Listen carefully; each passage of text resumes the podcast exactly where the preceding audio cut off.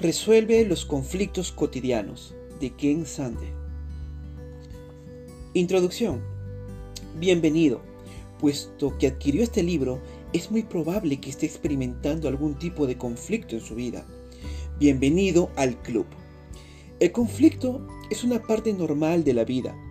Mientras viva rodeado de personas, encontrará que sus opiniones y acciones chocarán contra las de otros. A veces podrá darse media vuelta y seguir con su propia vida, pero posiblemente haya descubierto que a veces alejarse no es la solución. Muchas relaciones son demasiado importantes para alejarse de ellas. Algunos problemas son demasiado grandes para ceder ante su presión. Y algunas personas no lo dejarán en paz hasta que hayan conseguido lo que quieren. Si le añadimos a esta mezcla una complejidad de emociones intensas, el conflicto puede llegar a ser muy complicado y doloroso. Pero no tiene que ser así. Si usted sigue leyendo este libro, descubrirá que el conflicto no tiene que ser doloroso o destructivo. Cuando usted aprenda a resolver el conflicto a la manera de Dios, puede verlo como una oportunidad de estrechar y fortalecer las relaciones, encontrar soluciones justas para todos y lo mejor de todo, complacer y honrar a Dios. Se preguntará, ¿complacer y honrar a Dios? Apuesto que no es lo primero que piensa cuando surge un conflicto, ¿cierto? Bueno, tampoco era lo primero que yo pensaba. Durante los primeros 25 años de mi vida, mi principal objetivo en el conflicto era complacer y honrar mi propio yo y conseguir lo que quería. No tenía en cuenta a Dios. Por consiguiente, cuando tenía un conflicto, o me salía con la mía, o bien simplemente me alejaba de toda relación difícil. Pero cuando trabajaba como ingeniero dentro del campo médico, Jesús vino a mi vida de una manera personal y poderosa. Él comenzó a transformar mi vida de tal modo que cambió por completo mis prioridades. Además, me dio una nueva comprensión y capacidad para tratar con personas difíciles.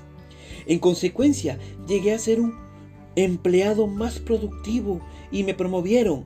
Mis amigos me decían que era mucho más agradable tratar conmigo.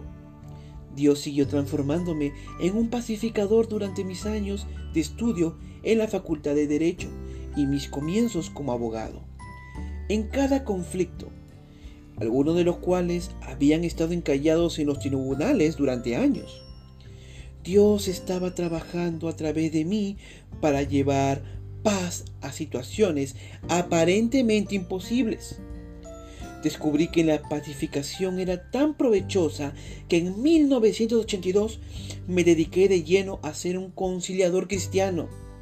Desde entonces he tenido el privilegio de ver cómo los principios pacificadores de Dios pueden usarse para detener divorcios, restaurar matrimonios, recuperar amistades, reconciliar iglesias, dirimir causas judiciales e incluso llevar paz a tribus enfrentadas de África y Asia. ¿En serio?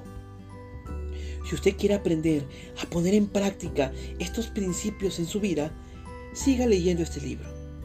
Si toma en serio estos conceptos, su matrimonio, sus amistades y su trabajo nunca serán los mismos. En lugar de escapar del conflicto o ser aquel que siempre parece empeorar las cosas, puede llegar a ser alguien en el que otros encuentren comprensión, justicia y reconciliación.